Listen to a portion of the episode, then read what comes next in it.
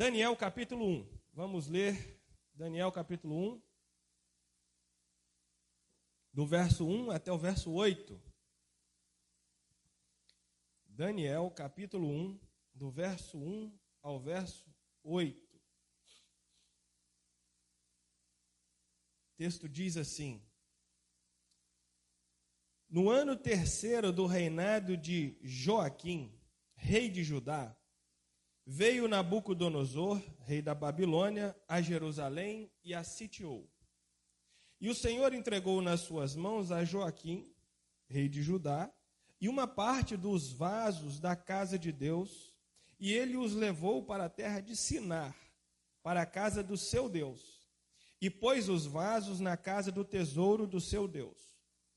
E disse o rei a Aspenaz, chefe dos eunucos, que trouxesse alguns dos filhos de Israel, da linhagem real e dos nobres, mancebos em que não houvesse defeito algum, formosos de parecer e instruídos em toda a sabedoria, sábios em ciência e entendidos no conhecimento, e que tivessem habilidade para viverem no palácio do rei, a fim de que fossem ensinados nas letras e na língua dos caldeus e o rei lhes determinou a ração de cada dia, da porção do manjar do rei e do vinho que ele bebia, e que assim fossem criados por três anos, para que no fim deles pudessem estar diante do rei.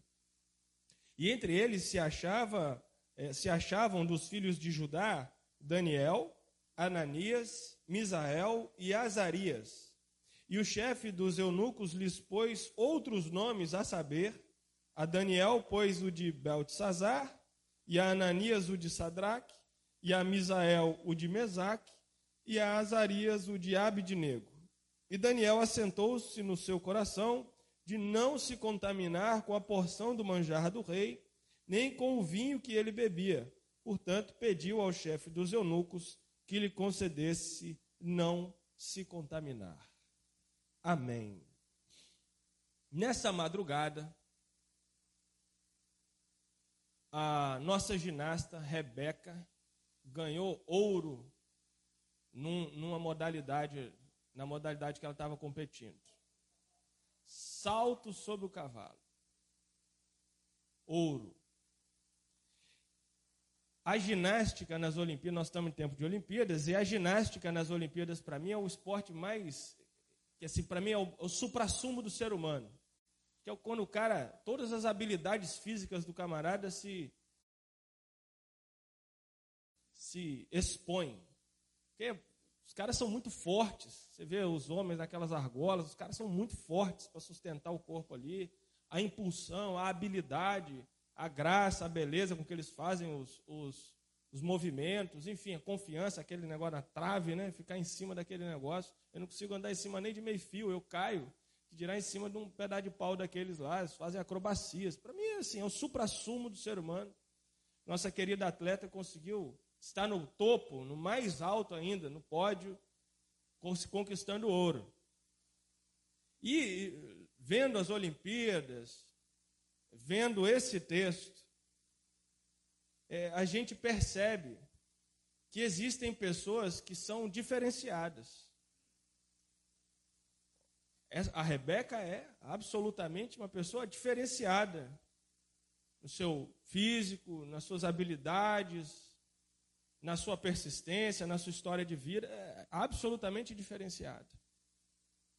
E eu olho para Daniel aqui, nesses primeiros oito versos, e vejo o Daniel como alguém altamente diferenciado, cara diferente mesmo.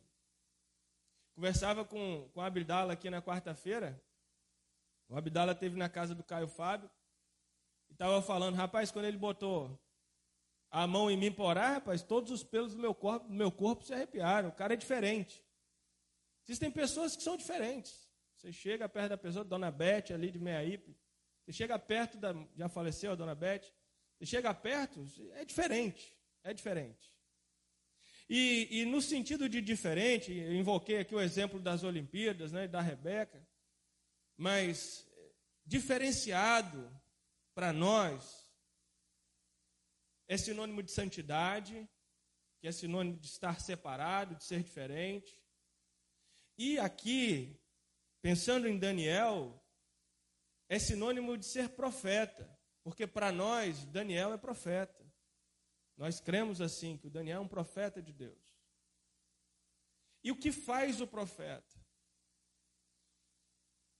O sacerdote é aquele que leva as petições dos homens ao trono de Deus. O sacerdote não ficava lá no templo no Antigo Testamento, sacrificando em função do pecado. Então ele recebia o pecado dos homens, recebia a oferta pelo pecado, aquele bezerro, imolava, oferecia a Deus. Então ele pegava e levava a petição das pessoas a Deus para que o pecado fosse perdoado. O ofício do sacerdote. Mas qual é o ofício do profeta? O ofício do profeta é o contrário. É pegar o que está lá com Deus e que Deus quer comunicar ao povo e falar: assim diz o Senhor. E nós carecemos de pessoas diferenciadas no nosso tempo. Pessoas capazes de dizer: assim diz o Senhor. Pessoas com autoridade para dizer: assim diz o Senhor. Pessoas com, como diz assim no, no nosso linguajar, com peito, com disposição, com integridade, para dizer assim diz o Senhor. E nesse nosso tempo de missões estaduais, carecemos de pessoas diferenciadas, pessoas que conseguem dizer assim diz o Senhor, pessoas que têm a capacidade de ser profetas. Profeta não é no sentido de adivinhar as coisas, não, tá, gente? Quem adivinha as coisas é outra coisa, não é profeta, não. Esse povo que adivinha as coisas, que fica falando as coisas. Revelação de Deus é aqui, ó. Deus se revelou. Sua palavra. A revelação de Deus está aqui. Você quer entender a Deus, enxergar a Deus, é só ler o texto. É aqui que está a revelação de Deus. Então, adivinhar coisa, isso aí é outra história. Profeta é quem traz a mensagem de Deus, que diz assim diz o Senhor, em qualquer circunstância da vida. Porque conhece a vontade de Deus, porque tem intimidade com Deus, está conectado com Deus e está conectado com a dor do próximo, está conectado com a vida do próximo e é capaz de dizer para o próximo que sofre: Olha, assim diz o Senhor sobre a sua vida. Assim diz o Senhor sobre a sua situação pessoas que têm a capacidade ou que buscam esse ofício maravilhoso, essa sagrada função de ser profeta de Deus nesse tempo, na geração em que vivemos. Para vivermos dessa maneira diferenciada, para vivermos esse tempo de missões nacionais, de pregar para o nosso vizinho, para quem está no nosso trabalho, enfim, para quem convive conosco, a pregar, esse texto nos ensina três coisas que para ser essa pessoa diferenciada, em primeiro lugar, a gente precisa superar perdas. Superar perdas. Olha o que diz o verso 3 e 4, vamos ler com muita atenção. O verso 3 diz assim: E disse o rei a Aspenaz, chefe dos seus eunucos. O rei que está falando é o Nabucodonosor, rei da Babilônia, está falando para o Aspenaz, que é um homem de confiança dele, chefe dos eunucos que trouxesse alguns dos filhos de Israel e da linhagem real e dos nobres, mancebos em que não houvesse defeito algum, formosos de parecer, instruídos em toda sabedoria, sábios em ciências, entendidos no conhecimento, que tivessem habilidade para viverem no palácio do rei, a fim de que fossem ensinados nas letras e na língua dos caldeus. Isso aqui o rei falou para Aspenaz. Nabucodonosor quando dominou Judá, quando a Babilônia sitiou Jerusalém e ganhou a guerra contra Judá, ele levou cativo, pegou prisioneiros israelitas e fez de escravos, aproximadamente 10 mil pessoas ele levou para a Babilônia. Mas aí ele falou, falou o seguinte com Aspenaz: eu quero, vou levar essa turma prisioneira, mas eu quero uma turma especial. Da família nobre, da linhagem real. Pessoas importantes.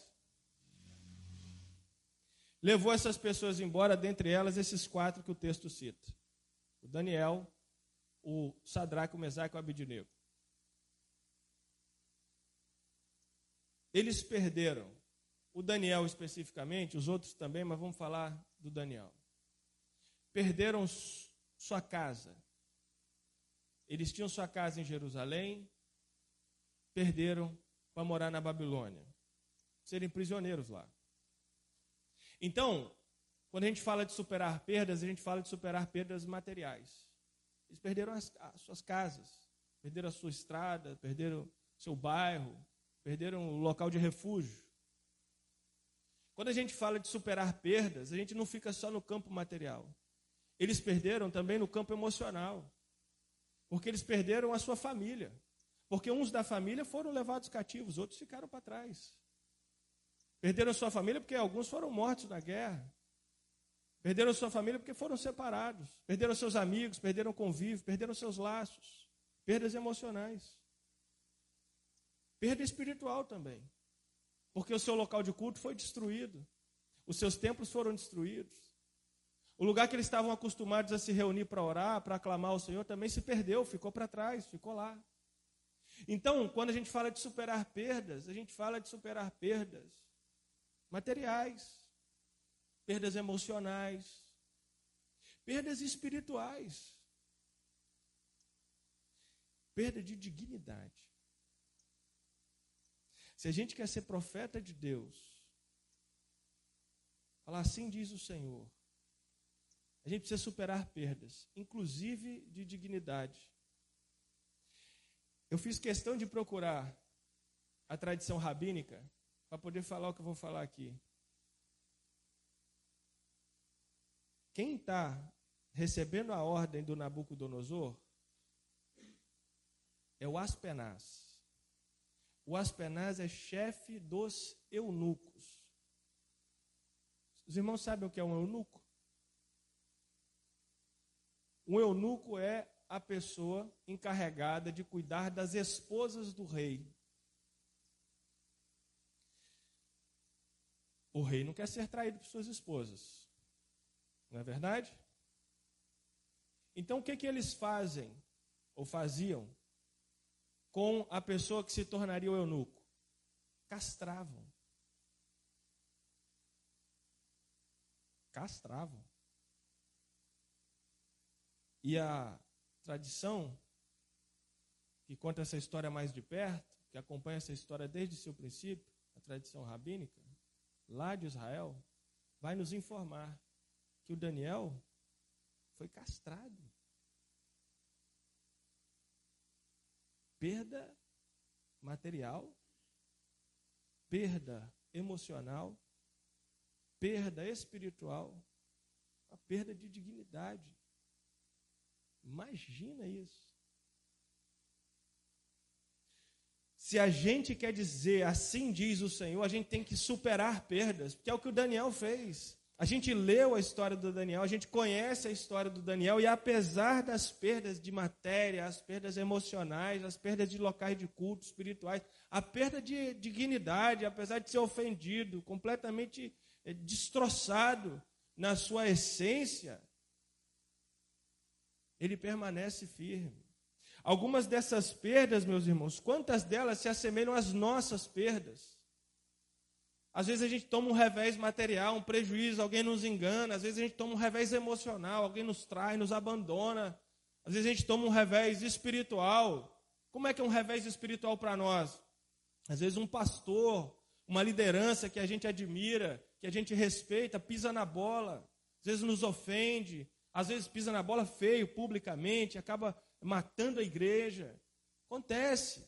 Isso causa para nós uma perda espiritual, a gente perde a conexão com Deus em função disso, em função do mau exemplo. Às vezes a gente perde a dignidade, as pessoas nos ofendem publicamente, as pessoas nos envergonham publicamente, e de maneira até é, a gente inocente na história. Pode acontecer, acontece, as pessoas falam mal da gente aí, sem nem nos conhecer, Pode acontecer. Mas a gente é servo de Deus, a gente é firme no Senhor. O que, que a gente faz? Supera perdas. Sejam materiais, sejam emocionais, sejam espirituais, seja inclusive da nossa própria dignidade. nós superamos essas perdas. Nós estamos firmados no Senhor, nós estamos alicerçados no Cristo e nada pode nos abalar. A gente continua pregando. Para ser essa pessoa diferenciada, a gente precisa controlar os desejos. Olha o que diz o texto 5, no verso 5 e no verso 8. E, os rei, e o rei lhes determinou a ração de cada dia, da porção do manjar do rei e do vinho que ele bebia. E assim fossem criados por três anos, para que no fim deles pudesse estar diante do rei. O verso 8 diz assim: Daniel assentou no seu coração não se contaminar com a porção do manjar do rei, nem com o vinho que ele bebia. Portanto, pediu ao chefe dos eunucos que lhes concedesse não se contaminar. Depois de toda essa dor, afastamento da família, perda de referências, etc., o que, que o rei faz com Daniel? Oferece a melhor comida do palácio. É muito comum essa maneira de domesticar pessoas.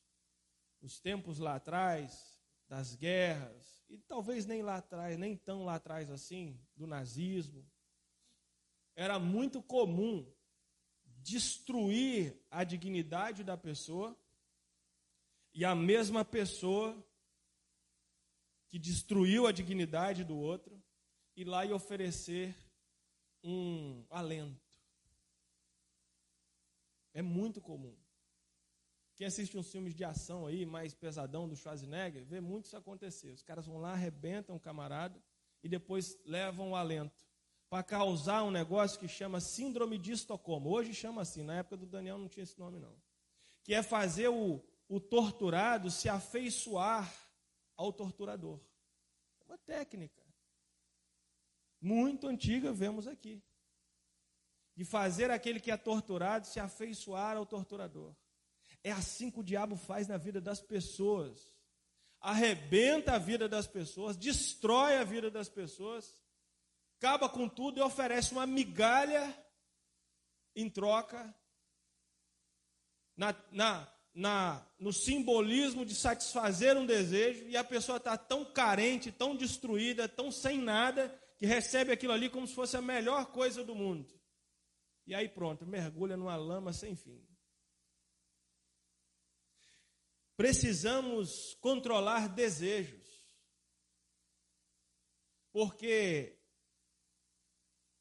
uma necessidade precisa ser satisfeita, mas um desejo não precisa. Há uma diferença muito grande entre necessidade e desejo. Água é necessidade, Coca-Cola é desejo. Você vive sem Coca-Cola, mas sem água você não vive. Os dois são líquidos, os dois matam a sede, mas um é desejo o outro é necessidade. Dá para passar sem é, dar vazão e ser controlado pelos desejos. Nós conseguimos, é possível. E assim como Cristo nos fortalece na hora de superar as perdas, também assim o Cristo nos fortalece na hora é, de controlar os desejos. Porque nós temos uma ferramenta espiritual muito poderosa, chama jejum. Jejum. Faça um jejum, irmãos. Amém. O povo está animado para fazer jejum. Faça um jejum. Faz jejum do quê? Daquilo que te controla. Que às vezes você é magrinho, esbelto igual a Dona Marta ali. Você não vai fazer jejum de arroz e feijão. Por quê? Porque você já, isso aí não é, não faz sentido para você. Mas às vezes pode fazer um jejum de doce. Às vezes pode fazer um jejum de carne, de boi. Não está difícil, né? Que está custando 50 reais o quilo de carne. Né? Vou fazer um jejum de carne de boi. Faça jejum, faz um jejum de uma rede social. Não vou mexer no Facebook um mês. Ou não vou mexer no Instagram um mês. Faça um jejum de alguma coisa que te domina. Se você percebe que um desejo te domina, faça jejum disso. Não é, se dobre diante do desejo, controle os seus desejos.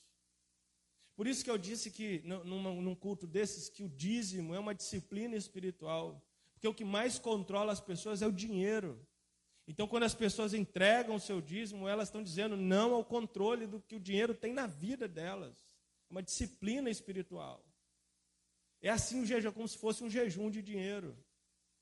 O jejum é assim, uma disciplina para você controlar o seu desejo, para você ficar antenado no Cristo e permitir que Ele te dê forças para você controlar os seus desejos. Ah, eu, eu, eu, eu não gosto de conviver com as pessoas. Eu não gosto, eu gosto de ficar aqui na igreja e ir embora, mas eu não gosto de conviver com as pessoas. Faça uma social na sua casa uma vez por mês, um jejum de antissocialismo. Seja criativo diante de Deus. Procure diante de Deus saídas para que você seja esse profeta.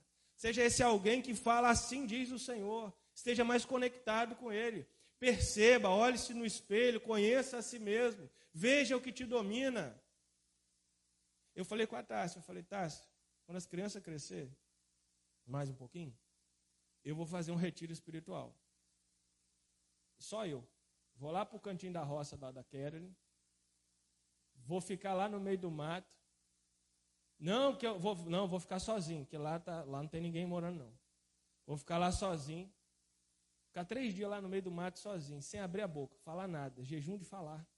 Eu falo, falo, falo, falo, falo, falo, falo, mais que devo. Passo da hora de terminar o culto, falo demais.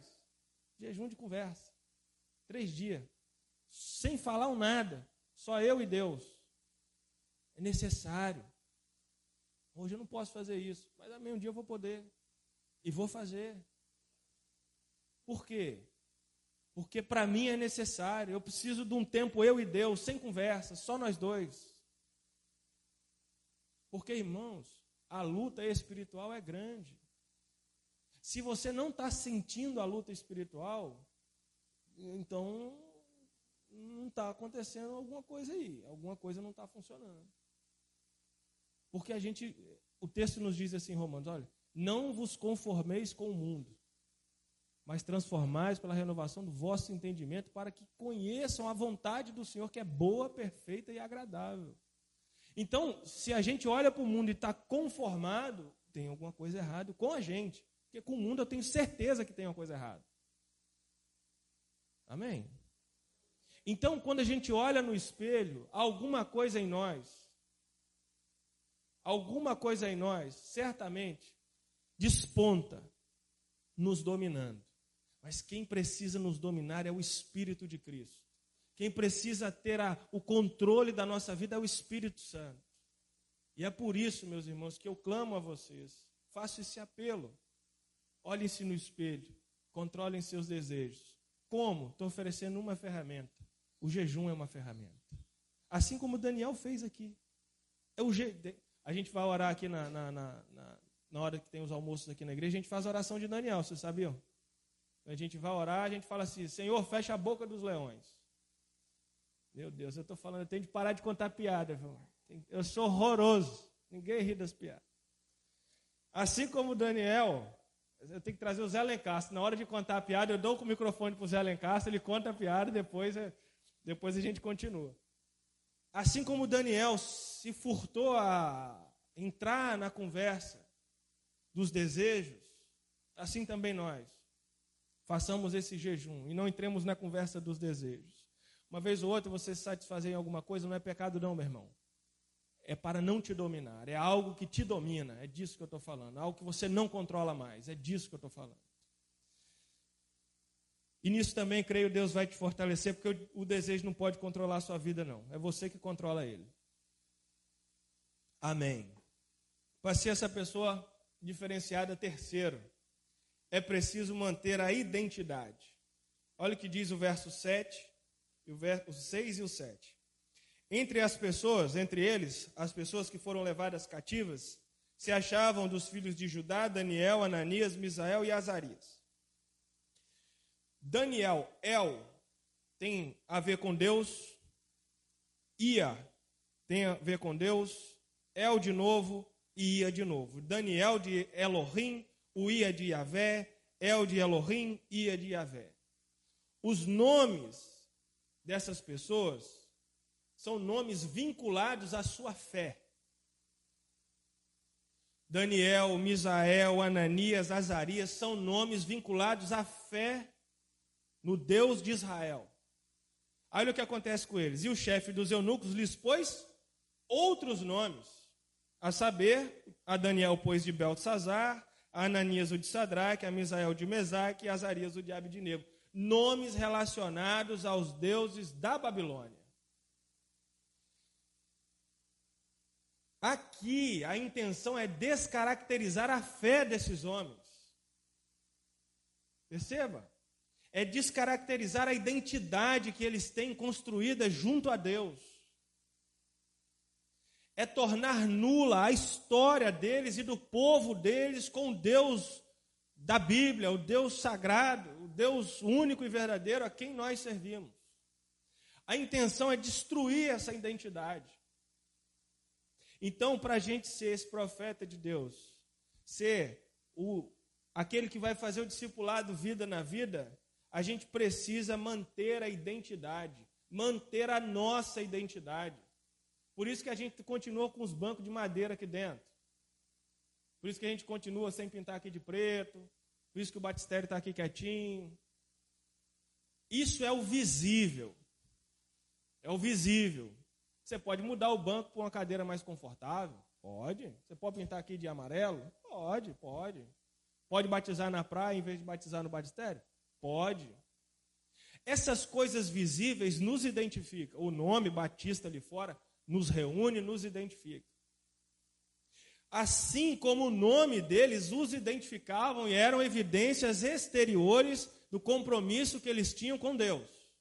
Amém? Até aí? Mas perceba que o nome foi mudado. Ninguém na Babilônia chamava mais Daniel de Daniel, agora chamava ele de Belsazar. Daniel ficou no passado. A evidência externa acabou.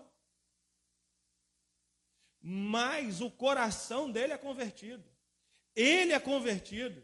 A vida dele está junto de Deus, agarrado no Senhor. E isso nada pode mudar, nada pode quebrar essa identificação e essa identidade. Então, meus irmãos, ainda que vier um tufão derrubar essa igreja, nós seremos o povo de Jesus aqui em Santa Mônica. Que a gente não pode é, negociar a nossa identidade. Não é porque não tem a igreja que você vai deixar de ser crente. E graças a Deus tem a igreja. Estou usando uma hipérbole.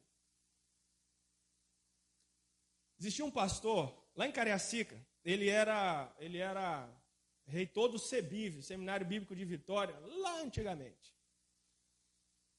E esse, antes dele ser reitor do seminário do CEBIV, ele, a maioria desses livros que estão aqui no gabinete foram comprados da biblioteca do CEBIV. Por isso, meu irmão, minha irmã, se você pegou um livro ali, viu um selo de biblioteca e me julgou, achou que eu roubei o livro da biblioteca, você julgou mal. Eu comprei esse livro para ajudar o CEBIV a pagar as contas lá do seminário que acabou falindo, fechando, infelizmente. Pois bem, esse pastor, ele foi para o interior, ele é presbiteriano e foi para o interior para plantar uma igreja presbiteriana. Chegando lá, tinha no interior uma igreja batista, afinal, os batistas estão presentes em todos os municípios do Espírito Santo. Tinha uma igreja batista, sem pastor. Ele rodou para lá, rodou para cá e começou a fazer o trabalho dele. E todo mundo que ele conversava, interior pequeno, era da igreja batista que estava sem pastor. E os irmãos foram se afeiçoando, se afeiçoando a ele, convidaram esse, esse senhor para ser pastor daquela igreja. E ele falou: gente, eu vou ajudar vocês aqui. E aí ele fez o quê? Ficou pastoreando a igreja. E as pessoas. o reino de Deus é maravilhoso. E as pessoas, pastor, o senhor precisa mudar de convenção ali. Não, não, eu sou presbiteriano. Eu vou ajudar vocês, mas eu sou presbiteriano. Vou ajudar vocês até que venha um pastor. Vou fazer aqui a sucessão pastoral de vocês. E ficou lá quatro anos. A igreja cresceu. A convenção mandou um pastor, eles encontraram o pastor deles, é, é, casaram-se com o pastor da igreja, assim, alinharam-se, gostaram do pastor que veio, pronto, substituiu esse pastor querido. Que fez o quê? Voltou para Vitória e falou para a convenção presbiteriana o seguinte: falou, o lugar é pequeno, e já tem uma igreja batista que atende a comunidade, a comunidade já está servida. é o Cristo já é presente, não precisa abrir uma presbiteriana, não, vamos para outro lugar. E voltou para a denominação dele e abriu uma igreja em outro lugar. Que história linda de cooperação para o reino, sem, sem nome de igreja, para o reino, para salvar as pessoas, para mostrar Cristo para as pessoas. E que história linda de é, é, manutenção de identidade. Porque nem a igreja batista é, deixou porque somos livres. Os irmãos sabem, nossa igreja é livre. As igrejas batistas são livres. O pilar, um dos pilares que sustenta a denominação batista é essa liberdade democrática. Então, se a igreja aqui resolver sair da convenção e for virar presbiteriana, é só pintar ali na parede que vai, vai virar. Somos livres, absolutamente livres, presos a nada. Então a igreja não quis fazer isso, ela continuou sendo batista. E o pastor continuou sendo presbiteriano. Coisa boa. Manutenção de identidade, integridade de ambos os lados. Sabem quem são, sabem a compreensão que têm, sabem a quem são fiéis e mantém essa fidelidade apesar das circunstâncias. Coisa boa para o reino crescer. Maravilhoso. Manutenção de identidade é isso. Trocaram o nome deles, do Daniel, do, do, do Sadraque, do Mesaque, que nem, que nem fala mais Sadraque, tão conhecido que ficou, do Ananias, do Misael. Trocaram os nomes. Arrancaram aquilo que mais identifica as pessoas. Nós sabemos o que o um nome significa no texto sagrado. Quando Jacó foi e lutou contra o anjo, venceu, foi abençoado, a bênção que o Jacó recebeu foi a mudança no nome. Não vai chamar mais Jacó, você vai chamar Israel. Jacó tinha a ver com salteador, tinha a ver com enganador, tinha a ver com calcanhar. Israel tem a ver com Deus. Olha o El que eu falei aqui de novo, do Elohim. Tem a ver com Deus.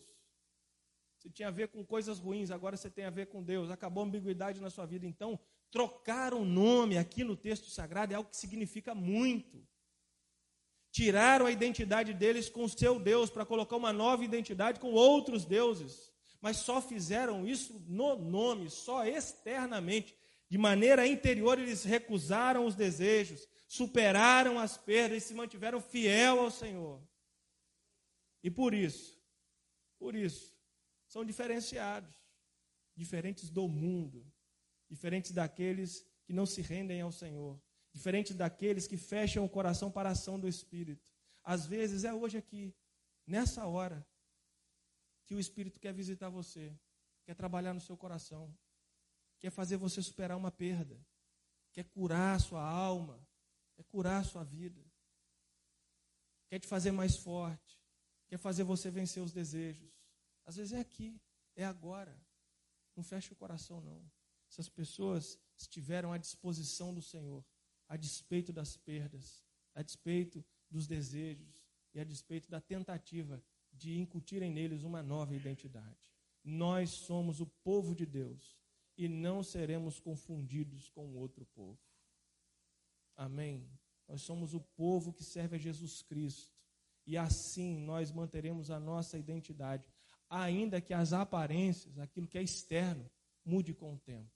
No nosso interior reina Cristo. E isso, isso aparecerá, florescerá através da nossa vida de maneira natural, em nome de Jesus. Teremos aqui em Santa Mônica uma igreja que diz: Assim diz o Senhor para o mundo lá fora. Que prega o Evangelho, que discipula a vida na vida, que espalha o amor aonde está presente. Amém? Vamos orar.